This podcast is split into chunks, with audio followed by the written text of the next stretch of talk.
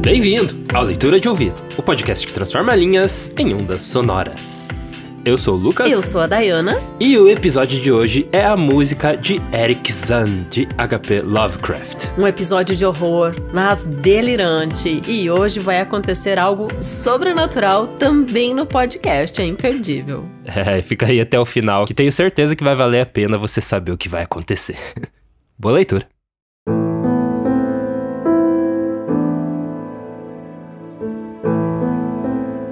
Música de Eric Zahn, de Howard Phillips Lovecraft.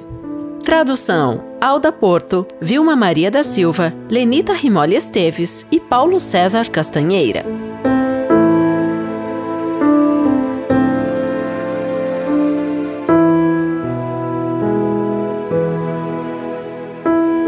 Tenho examinado os mapas da cidade com a máxima atenção e cuidado.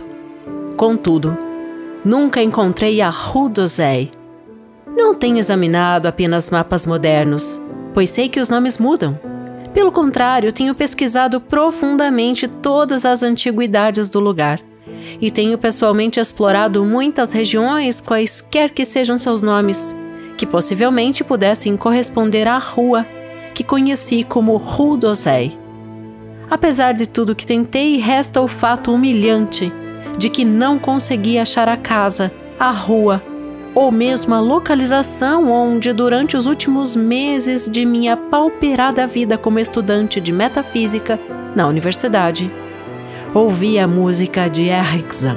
Que minha memória esteja fraca, com isso não me surpreendo, pois minha saúde física e mental foi gravemente afetada durante todo o período de minha residência na Rue d'Oseille e não me lembro de ter levado ali nenhum de meus poucos amigos. Mas que eu não consiga achar o lugar novamente é tão estranho quanto desconcertante, pois ficava meia hora de caminhada da universidade e se distinguia por peculiaridades que dificilmente poderiam ser esquecidas por qualquer um que tivesse ido ali. Nunca encontrei quem conhecesse a Rue d'Oseille. A Rodosei ficava do outro lado de um rio turvo margeado por armazéns inclinados com vidraças foscas, cortado por uma ponte maciça de pedras escuras. Aquele rio estava sempre envolvido em sombras, como se a fumaça das fábricas vizinhas expulsasse permanentemente o sol. Desprendia também um fedor pestilento que nunca experimentei em nenhum outro lugar, o que talvez me ajude algum dia a encontrar a rua que busco, já que eu reconheceria esse cheiro imediatamente.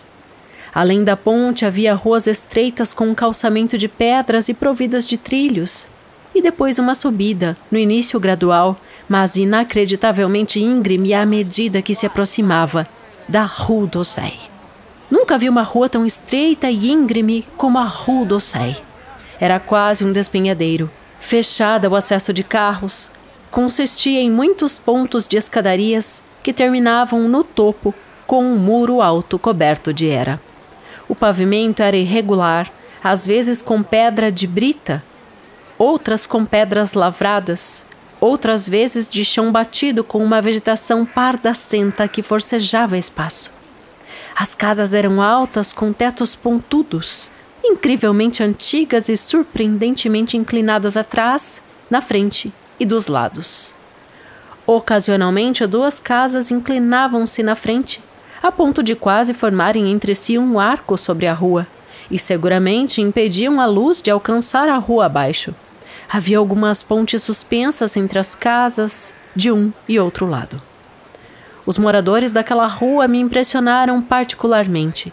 A princípio pensei que fosse porque eram todos silenciosos e reservados, mas depois concluí que se devia ao fato de que todos ali eram extremamente velhos. Não sei como passei a morar numa rua como aquela, mas eu não era eu mesmo quando me mudei para lá. Tenho morado em muitos lugares pobres, sempre desalojado por falta de dinheiro, até que por fim cheguei àquela casa quase em ruínas, na Rue d'Oseille mantida pelo paralítico Blandu. Era a terceira casa da rua e a mais alta entre todas. Meu quarto era no quinto andar, o único habitado ali, uma vez que a casa estava quase toda desocupada. Na noite em que cheguei, ouvi uma música estranha, vinda do aposento acima do meu, que ficava imediatamente sob o teto pontudo. E no dia seguinte perguntei ao velho Blandot sobre a música. Ele me disse que era de um idoso violista alemão, um estranho homem mudo que assinava seu nome como Erich Zahn e tocava nas noites numa orquestra de teatro a baixo preço, acrescentando que o desejo de Zan de tocar à noite depois de voltar do teatro era a razão por que ele tinha escolhido esse sótão cuja janela triangular era o único ponto da rua de onde era possível contemplar o fim do muro no declive e o panorama além. Depois disso, eu ouvia Zan toda noite. E embora me impedisse de dormir, eu era invadido pelo mistério de sua música. Embora conhecesse pouco dessa arte, estava certo de que nenhuma das suas harmonias tinha qualquer tipo de relação com a música que ouvi antes. Concluí que ele era um compositor original e de genialidade extraordinária. Quanto mais ouvia, mais ficava fascinado, até que depois de uma semana resolvi travar conhecimento com o ancião. Uma noite em que Zan voltava do trabalho, eu o detive no corredor e lhe disse que desejava conhecê-lo e estar presente na ocasião em que ele tocasse. Ele era baixo, magro e curvado, vestido miseravelmente, olhos azuis, rosto grotesco como o de um sátiro e quase inteiramente calvo. As minhas palavras iniciais pareceu enfurecido tanto quanto amedrontado. Minha cordialidade espontânea, contudo, finalmente o enterneceu e relutantemente fez sinal para que o seguisse pela escada escura, deteriorada e rangente, que levava ao sótão. Seu aposento, um dos dois únicos daquele sótão de teto inclinado, ficava a oeste, na direção do alto muro que formava a extremidade superior da rua. Era enorme e parecia muito maior em vista de seu extraordinário vazio e descuido. De mobília havia apenas uma armação de ferro para a cama, um lavatório desleixado, uma mesinha, uma grande estante de livros, um suporte de ferro para partituras e três cadeiras velhas e antiquadas. Pelo chão havia partituras amontoadas em desordem. As paredes eram de tábuas desgastadas e provavelmente nunca tivessem recebido verniz. Enquanto a grande quantidade de poeira e teias de aranha fazia o lugar parecer mais abandonado do que habitado, Evidentemente, o mundo de beleza de Eric Zan residia em algum universo remoto de sua imaginação. Indicando-me que me sentasse, o mudo fechou a porta, trancou-a com o ferrolho de madeira e acendeu uma vela para aumentar a luz da outra que trazia consigo. Tirou a viola do estojo roído pelas traças e, tomando-a entre as mãos, sentou-se na menos desconfortável das cadeiras. Não utilizou o suporte para partituras e, sem me propor escolha, tocou de memória, encantando-me por mais de uma hora com melodias que eu nunca tinha ouvido antes, melodias que deviam ser de sua própria criação. Descrever sua exata natureza é impossível para quem não é versado em música. Era um tipo de fuga com passagens recorrentes da mais encantadora habilidade, mas notáveis para mim pela ausência das notas misteriosas que eu tinha ouvido em outras ocasiões de meu quarto, no andar de baixo. Eu tinha na memória aquelas assombrosas notas e várias vezes as vocalizara e assobiara imperfeitamente para mim mesmo.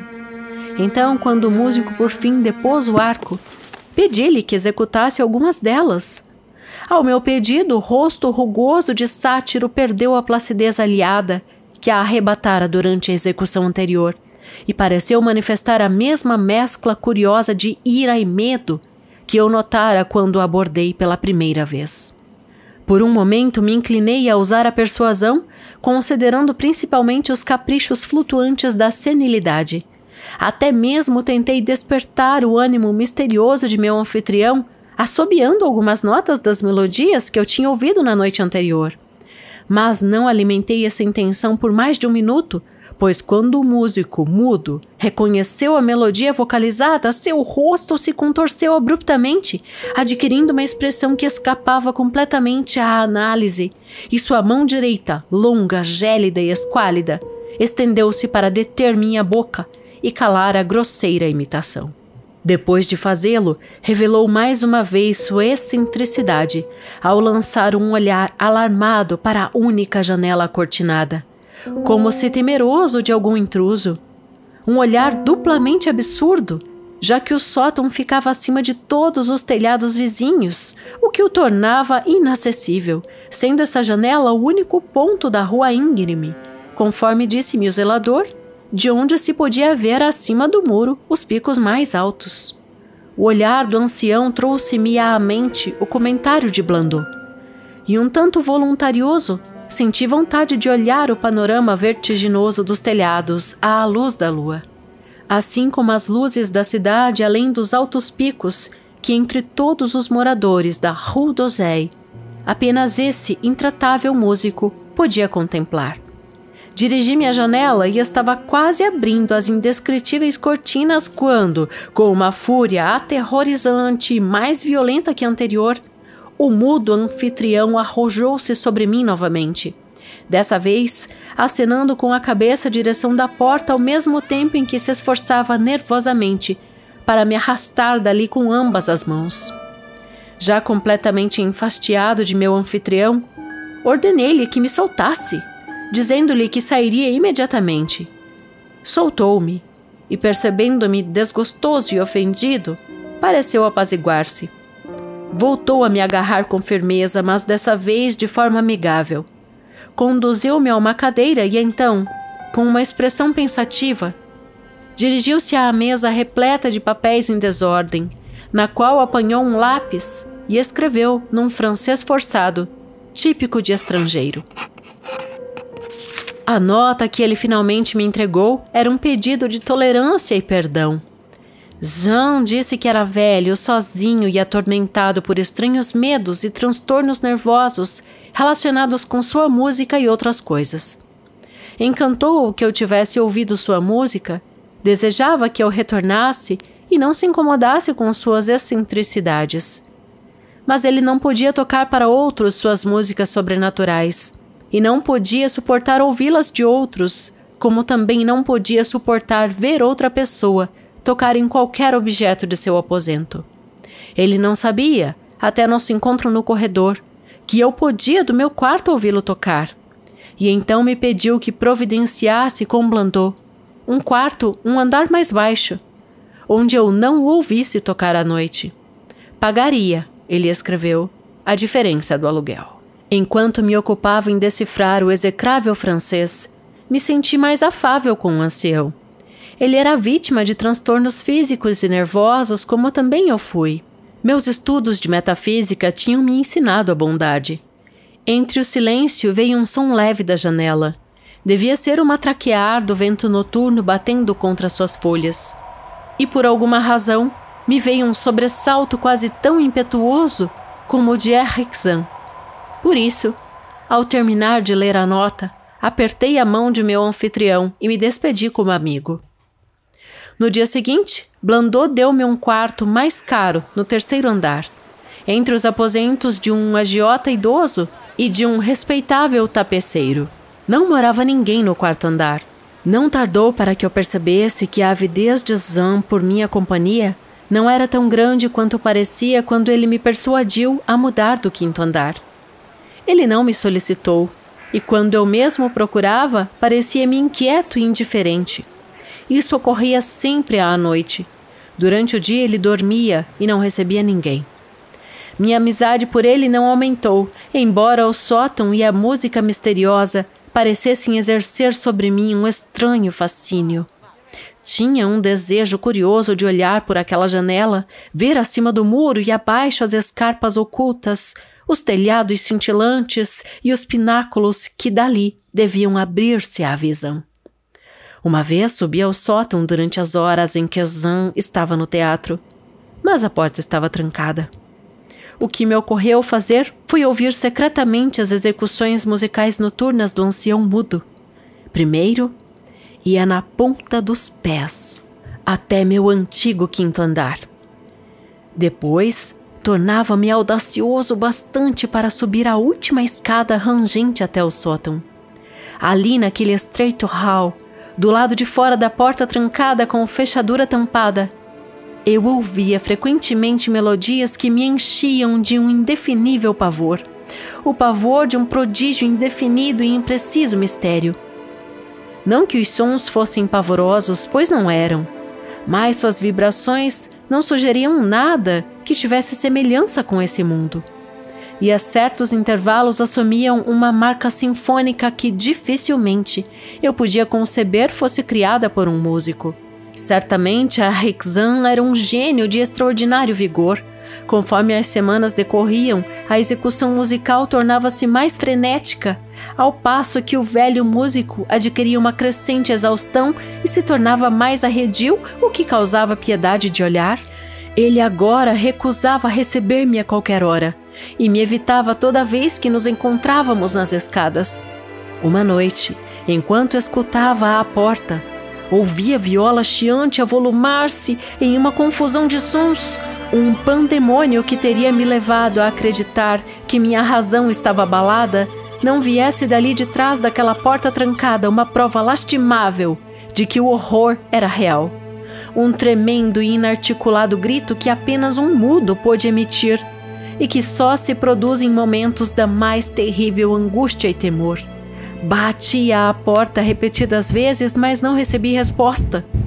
Depois fiquei esperando no escuro corredor, tremendo de frio e medo, até que ouvi os esforços débeis do infeliz músico para levantar-se do chão com o auxílio de uma cadeira. Acreditando que ele acabara de retomar a consciência, depois de acometido por um desmaio, renovei as batidas, gritando meu nome ao mesmo tempo de maneira tranquilizadora. Ouvi Zan se arrastar para a janela, fechar as venezianas e as cortinas, depois cambalear até a porta, que dificultosamente destrancou para me receber. Dessa vez, sua alegria com a minha presença foi genuína, pois em seu rosto contorcido cintilou em alívio, ao mesmo tempo que se agarrava ao meu casaco como uma criança se agarra à saia da mãe. Tremendo pateticamente, o ancião me fez sentar em uma cadeira enquanto ele se atirava em outra, ao lado da qual sua viola e arco jaziam negligenciados no chão. Sentou-se e ficou por um tempo quieto, mas, paradoxalmente, fazia sinais estranhos com a cabeça, dando a impressão de que escutava amedrontado e intensamente. Logo depois pareceu tranquilizar-se e, dirigindo-se à mesa, sentou-se na cadeira e escreveu uma nota curta. Entregou-a a mim e retornou à mesa, onde começou a escrever com rapidez e incessantemente. A nota implorava, por ato de compaixão e em favor de minha curiosidade, que eu ficasse onde estava enquanto ele preparava um relato completo, em alemão, de todas as maravilhas e terrores que o acossavam. Atendi, e o lápis do ancião mudo corria veloz sobre o papel. Foi talvez uma hora depois, enquanto eu ainda esperava e enquanto o músico ancião continuava a amontoar febrilmente folhas escritas, que ouvi Zan sobressaltar-se repentinamente, como se parecesse tomado de um horrível abalo. Inequivocadamente ele estava olhando para a janela com as cortinas cerradas e escutava assaltado de tremores. Logo eu julguei ouvir um som. Diferentemente, em vez de espantoso, era uma nota musical agradavelmente baixa e infinitamente distante. Parecia vir de um músico que tocava em uma das casas vizinhas ou de alguma residência além do alto muro, sobre o qual nunca pude olhar. O efeito sobre Zan foi terrível, pois, deixando cair o lápis, levantou-se repentinamente, apoderou-se de sua viola e começou a golpear a noite com a música mais frenética que já ouvira executada por seu arco exceto quando ocultamente ouvia à sua porta. Seria inútil descrever a música que Erikson tocou naquela espantosa noite. Era mais horrível do que tudo que eu escutara antes, porque ali eu tinha diante dos olhos a expressão que seu rosto assumia e podia notar que dessa vez o motivo era o medo em grau extremo. Ele estava tentando fazer barulho para desviar ou afugentar algo. O que era não consigo imaginar mas pressenti que devia ser algo aterrador. O músico tornou-se fantástico, delirante, histérico, embora mantivesse ao máximo as qualidades do gênio supremo que reconheci nesse estranho ancião. Reconheci a melodia. Era uma dança húngara frenética, apresentada regularmente nos teatros. E refleti por um momento que era a primeira vez que eu ouvia Zan tocar um trabalho de outro compositor. O volume estrepitoso e lamentoso daquela desesperada viola ficava cada vez mais alto, cada vez mais frenético. O músico estava banhado de suor estranho e retorcia-se como um macaco com os olhos freneticamente fixos na cortina da janela. Em suas frenéticas contorções podia-se entrever sátiros fantasmagóricos e bacantes dançando e rodopiando delirantemente entre abismos febris de nuvens, fumo e relâmpagos. E logo pensei ouvir uma uniforme e penetrante nota que não procedia da viola, uma nota serena, deliberada, intencional e zombeteira, vinda de muito longe, pelo oeste. Nesse momento culminante, a veneziana começou a bater com um vento noturno uivante que tinha irrompido lá fora como se fosse uma resposta à furiosa música que se executava dentro. A viola estridente de Zan se sobrepujou, emitindo sons que jamais pensei que uma viola pudesse emitir. As batidas na veneziana ficaram mais estrondosas e, desprendendo-se, a veneziana passou a bater com força contra a janela. Logo o vidro se quebrou em pedaços sob os impactos constantes.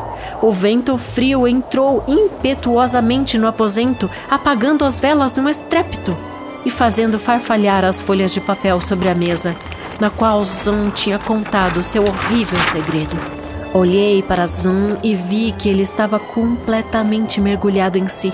Seus olhos azuis estavam abrasados, vidrados e distantes. A frenética música se transformara em uma orgia selvagem, mecânica e reconhecível, que nenhuma palavra poderia jamais descrever. Uma rajada de vento repentina, mais violenta que as outras, apanhou os manuscritos, arrastando-os para a janela. Corri desesperado atrás das folhas flutuantes, mas já o vento as tinha arrebatado antes que eu pudesse alcançar as venezianas desmoronadas. Logo me lembrei do meu desejo de olhar por aquela janela, a única da Rue d'Orsay, de onde se podia vislumbrar a escarpa além do muro e a cidade estendida no vale. Estava completamente escuro, mas as luzes da cidade ficavam sempre acesas e esperava assim encontrá-las em meio à chuva e à ventania. Contudo, quando olhei da mais alta entre as janelas de toda a rua, entre as velas crepitantes e a viola enlouquecida que uivava concomitante com o vento noturno, não vi nenhuma cidade estendida ao pé da encosta e nenhuma luz favorável brilhar nas ruas de que me lembrava, mas apenas a negridão de um espaço sem fronteiras, um espaço inimaginável, vívido de movimento e música, que não tinha qualquer semelhança com nada na terra. E enquanto eu fiquei ali contemplando aterrorizado, o vento apagou as duas velas daquele antigo sótão em forma pontiaguda, deixando-me em uma escuridão selvagem, impenetrável diante do caos, do pandemônio e da loucura demoníaca daquela viola uivante atrás de mim. Cambaleando, voltei-me para o interior do aposento às escuras, sem meios para acender uma luz. Fui de encontro à mesa, derrubando uma cadeira. E tateando, finalmente encontrei meu rumo até o ponto onde a escuridão vibrava, vociferando aquela música espantosa. Eu faria tudo para me salvar de algum modo, e a Erikzan, fossem quais fossem as forças que se opusessem a mim. Em certo momento tive a impressão de que algo frio me roçou e gritei. Mas meu grito não pôde ser ouvido diante daquela horrenda viola cujo som dominava o ambiente por completo. Subitamente, o arco furioso me tocou na escuridão. Percebi que estava perto do músico. Apalpando adiante, toquei o espaldar da cadeira de Zan. Sacudi seus ombros num esforço para fazê-lo retomar a consciência. Ele não respondeu, e a viola continuava a gritar sem moderar seu frenesi.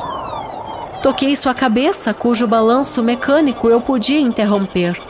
e gritei aos seus ouvidos que devíamos fugir dos seres noturnos desconhecidos. Mas ele não me respondeu, nem diminuiu o frenesi de sua música indescritível.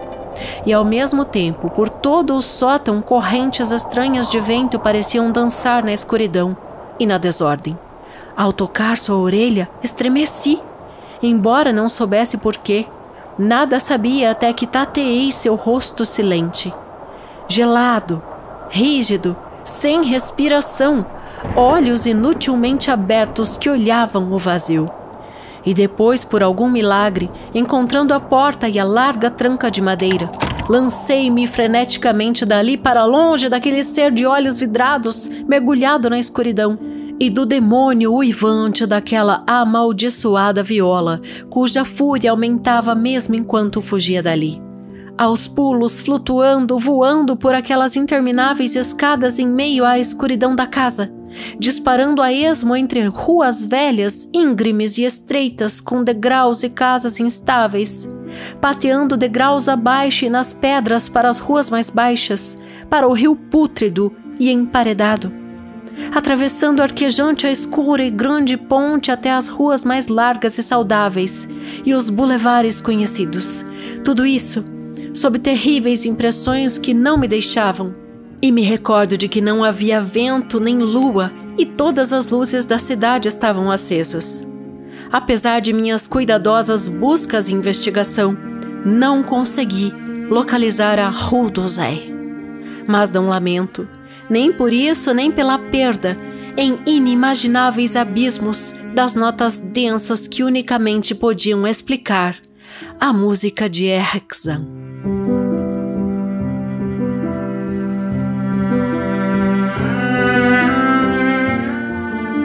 E esse foi a música de Eric Zahn, de HP Lovecraft. E, como prometido, aí vai uma mensagem de um dos nossos apoiadores aqui do Leitura de Ouvido. Uma vez, eu vi uma árvore no meio de um deserto. Essa árvore resistia a uma vida sob um sol escaldante, um vento constante e não se rendia. A árvore não tinha raízes fortes, uma vez que crescia na areia e também não tinha água frequentemente, já que ficava longe de qualquer fonte. Com o passar dos anos, aquela árvore tomou contornos diferentes. O vento a dobrou, contorceu e alterou sua forma. No entanto, a árvore não caiu. Ela dobrou, mas não caiu.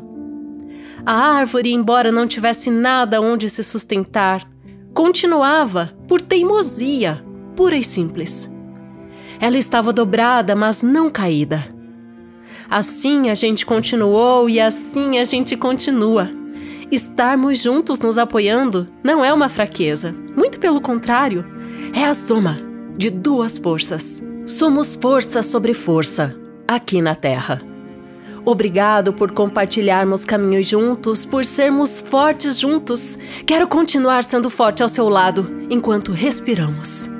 É uma honra estar ao seu lado, minha trouxa, minha Morgana, minha Nimue, minha Amato, minha Caroline. Aceita se casar comigo? Assinado Felipe Cronato. Aê! Agora uh! a gente vai, não, não vai ter como saber, né, a resposta. que sensacional! É, essa foi. É, acontece quase nunca em podcast, né? Uma coisa assim. Pedido de casamento. Então, o Felipe Cronato, ele é um dos nossos apoiadores e ele é, chegou até nós com esse, com esse pedido, né? É, se a gente né, ajudava ele desse, nesse sentido, a gente ficou super feliz com a, com a ideia, com a, com a, proposta. E aí está, Felipe Cronato. Então fala pra gente que, qual que foi a resposta que da gente, Caroline. É, da Caroline, que a gente atualiza aí semana que vem com a resposta. É, inclusive o Felipe ele nos apoia há muitos anos, é um dos primeiros apoiadores do podcast e ele entrou em contato com a gente. Revela ali o, desde o primeiro contato, Lucas, porque ele é muito fã de Howard Phillips Lovecraft. Uhum. E inclusive no último dia 20, agora de agosto, foi aniversário é, de nascimento do é. Lovecraft. Então o Felipe ele chegou. Olha, olha aí como é, é, legal você apoiar o nosso podcast. Você até casa quando você apoia o nosso podcast. Então, você aí, não só fala com a gente, tá, como casa. Tá, mas aí mais um argumento. É, ele chegou para nós e falou assim: Boa noite, amigos e queridos artistas do Leitura de Ouvido. Meu nome é Felipe Cronato e tenho a honra de ser um dos, um dos apoiadores do maravilhoso podcast de vocês, que me ajuda e me acompanha sempre que preciso de calma ou de inspiração. Tá inspirado, né? É, eu vos escrevo não só como ouvinte agradecido e feliz com o material excelente que vocês entregam, mas também como alguém em busca de um auxílio. Eu me abro a vocês com este pedido, que é de grande responsabilidade, e caso possa ser atendido, me faria muito feliz e agradecido. Existe um conto muito especial para mim e para minha namorada, que se chama A Música de Eric Zahn, de HP Lovecraft. Então é o conto que a gente trouxe hoje, né? É, na, qual o músico, o, na qual o músico, o violinista... Não, um violista. Aí que ah, entra desculpa. a questão. Exatamente. Um violista, é, tal como a minha namorada, toca o seu instrumento todas as noites tentando impedir uma invasão de um ser cósmico ao nosso mundo. Caso venha adaptar esse conto, eu iria adorar se uma mensagem minha pedindo, pedindo a minha namorada em casamento pudesse ser inserida ao final do conto. É o, vio, o a viola, né? Que é o instrumento, ele é um violino um pouco maior e com uma afinação um pouco diferente. Então ele, ele se assemelha muito ao fiddle, né? Que é aquela é, aquele violino de música country que é usado bastante no country americano, mas não é ainda o fiddle, é outra coisa. É uma viola, né? E uhum. ela é violista, né? Então, Caroline, nossa, que momento. Que momento maravilhoso. Claro que, guardadas as devidas proporções, esse conto, não só pelo instrumento, deve ter algum outro algum outro toque, né, que faz com que seja especial para ambos, né? É, uhum. é, eu acho assim que ela tocar esse instrumento já é algo muito diferenciado, né? Sim. E a gente tem músicas sobrenaturais nascendo desse e ali ele explica o motivo, né? Uhum. É isso que que o Eric Zahn tenta fazer, impedir uma invasão sobrenatural, né? E hum. aí que vem esse toque do horror que o Lovecraft é tão especialista. É, o, do cósmico, né? Que vem aquela é. coisa de fora que, que ninguém faz ideia, parece que vem de outro, outro planeta, né? Essa música que vinha, essas notas que vinham de fora. Uhum. Eu achei bonito a forma como ele construiu esse personagem, porque ele é um idoso é. alemão, violista, e é mudo. E a voz dele a voz dele sai pelo instrumento, uhum. né? Pela forma como ele articula e ele em vários momentos fala que ele é um mestre da composição, né? O narrador que é um narrador personagem que, que vive tudo isso e começa o conto tentando encontrar de novo esse lugar também sobrenatural onde Sim. aconteceu tudo isso, né, naquela é, noite. Tem também esse, esse elemento, né, do de que é, parece que tudo é um sonho, né, no final, porque ele nem o próprio lugar que ele, nem aquele próprio bairro com as casas tortas, uhum. com, as, com as casas altas e tortas, né, ele não consegue mais achar. Parece que nunca existiu, né? Uhum. Ao mesmo tempo aquilo fica na mente dele nos ouvidos, vociferando essa música infernal, né, com seu arco furioso. Então eu achei curioso pela forma de, normalmente o, o surdo é mudo, né? Agora ele não falou que é surdo em nenhum momento, pelo contrário, ele escutava. Só que ele era mudo. Então fica uma incógnita aí, por que, que esse artista era mudo, né? Uhum. Porque normalmente é surdo mudo, né? As duas coisas, só que ele não era surdo. É.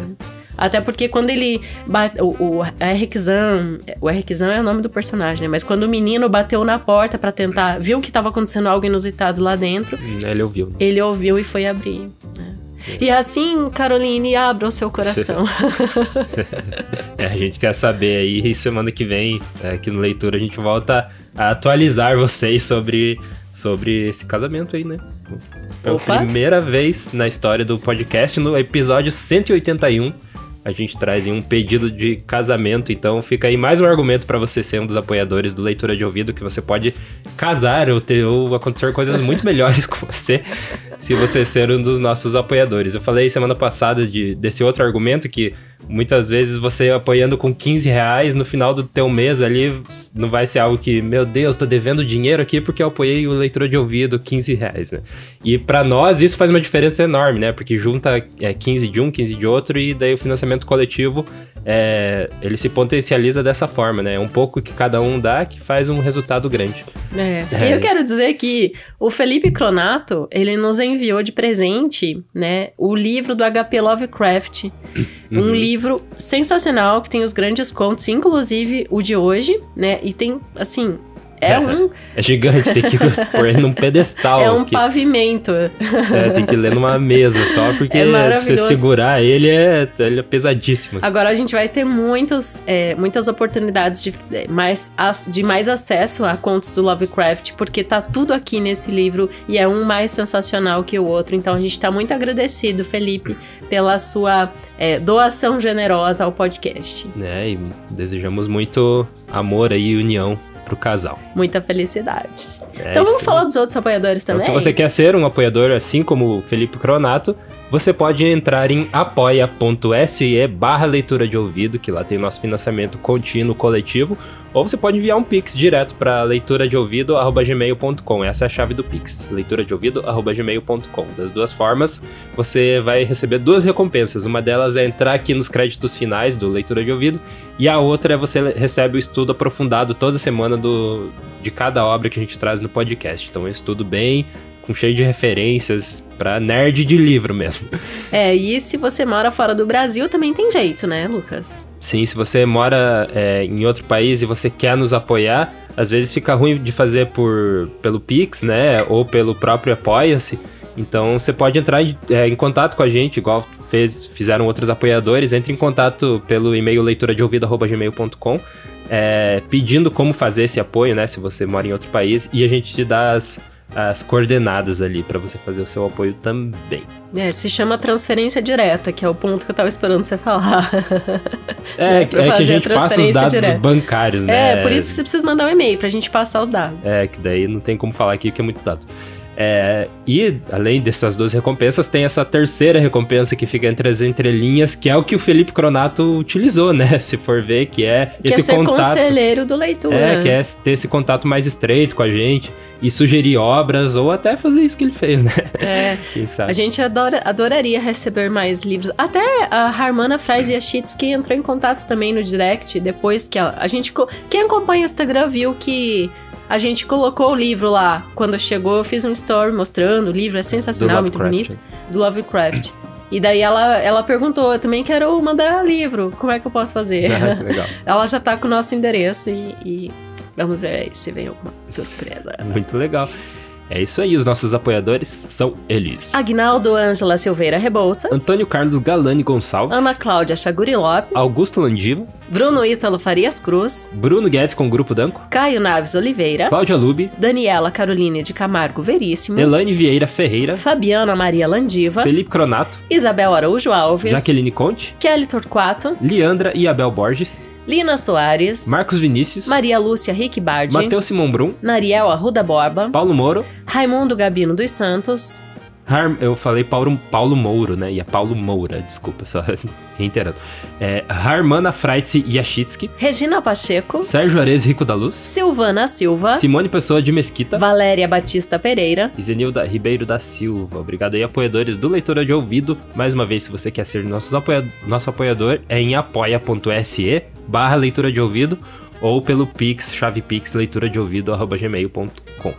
Beleza? Muito bom. A gente tem, falou muito sobre Lovecraft em outros episódios, E tá recente, né? Foi É. ali, acho que em junho, julho. então se você quer é primeiro episódio que você veio ouvir aqui do Lovecraft, você pode voltar nos outros que a gente fala extensamente sobre a, sobre a biografia dele, é, sobre as questões até polêmicas que envolvem o Lovecraft, sobre outras obras dele. Então a gente tem outros episódios, só volta aí e escuta que vo- você vai ter essa análise mais completa que a gente não trouxe hoje porque a gente tem um pedido de casamento hoje, né? Então, É, a gente não quer estragar o brilho deste momento tão lindo, tão único na vida de uma pessoa. É, e hoje em dia pessoas casarem é um ato cada vez mais raro, né? Mais uma vez fazemos os nossos votos de felicidade e amor eterno e É. extraordinário ao casal.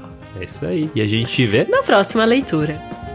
Direção e narração: Diana Pasquim. Edição, artes de capa e trilha sonora de abertura de Lucas Piaseschi. Produção Roca Studios. Avalie no Spotify e na Apple Podcasts. Siga para não perder os próximos episódios. Inscreva-se em youtube.com/barra leitura de ouvido. Siga no Instagram Leitura de Ouvido. Fale com a gente no leitura de ouvido gmail.com. E a gente te vê na próxima leitura.